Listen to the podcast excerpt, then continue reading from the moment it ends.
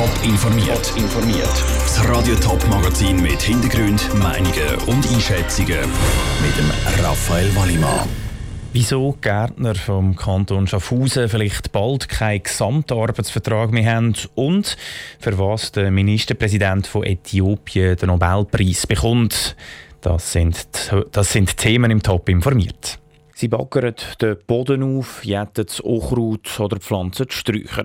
Trotz Knochenarbeit haben die Gärtner jahrelang müssen um faire Arbeitsbedingungen kämpfen. Vor einem Jahr haben sich dann der Unternehmensverband Jardin Suisse und der Berufsverband Grüne Beruf Schweiz auf einen Gesamtarbeitsvertrag im Kanton Schaffhausen geeinigt. Für die beiden so weit, so gut. Aber nicht für die Gewerkschaft Unia. Sie will mitbestimmen und wehrt sich darum. Ein alter Streit, der jetzt neu aufflammt. Stefanie Brändle. Der Gesamtarbeitsvertrag für Gärtner ist seit dem Dezember 2018 in Kraft. Der bringt fünf Wochen Ferien und höhere Mindestlöhne. Die Gewerkschaft Unia ist aber nicht zufrieden und verlangt Mitspracherecht. Das hat das Obergericht vom Kanton Schaffhausen jetzt bewilligt.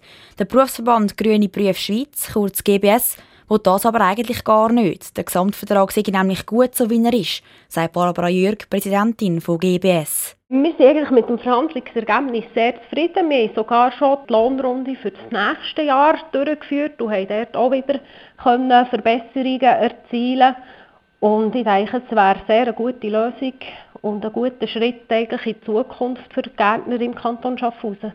Dem widerspricht die Unia. Sie ist mit dem Gesamtarbeitsvertrag nicht zufrieden und der Lorenz Keller, Co-Geschäftsleiter der UNIA, wirft dem GBS auch noch vor, dass er gar nicht wirklich die Arbeitnehmer vertritt. Es ist ein bisschen grotesk, wenn ein Gesamtarbeitsvertrag vollständig von den Gärtnermeister diktiert wird.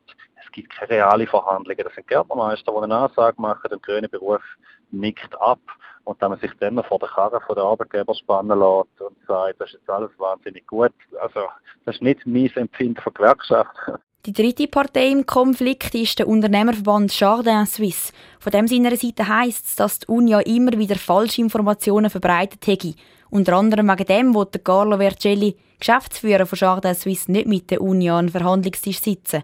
Aber auch will. In der Unia sind alle, die Verhandlungen führen, sind Funktionäre, die, die von der Branche eigentlich nichts am Hut haben.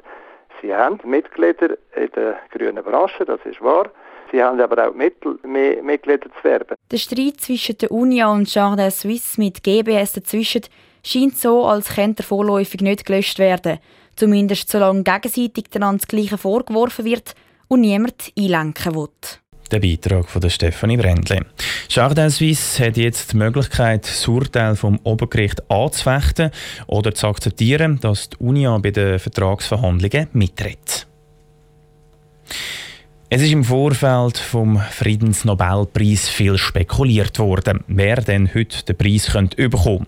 Verleiht wird der Preis an eine Person, die sich im vergangenen Jahr für einen Weltfrieden stark gemacht hat. Im Gespräch ist auch die schwedische Klimaaktivistin Greta Thunberg. Ruud Schmenzi, du hast die Vergabe verfolgt. Ist Greta Thunberg berücksichtigt worden? Äh, nein, das norwegische Friedensnobelpreiskomitee hat sich für jemand anders entschieden. Sie ist aber auch nur eine von über 300 Nominierten für den Preis. Gewesen. Unter denen sind Personen, aber auch Organisationen. Gewesen.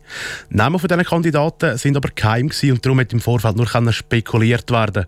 Entschieden hat sich schlussendlich das norwegische Friedensnobelpreiskomitee für den äthiopischen Ministerpräsident Abiy Ahmed. The Norwegian Nobel Committee has decided to award the Nobel Peace Prize for 2019 to Ethiopian Prime Minister Abiy Ahmed Ali. Mit was hat das Komitee die Wahl begründet?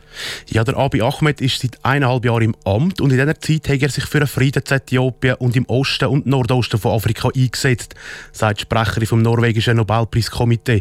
Aber auch für seine internationale Zusammenarbeit. Speziell herausgestrichen hat das Komitee vor allem am Abiy Ahmed seine Initiative für eine Lösung im Grenzkonflikt mit dem äthiopischen Nachbarland Eritrea.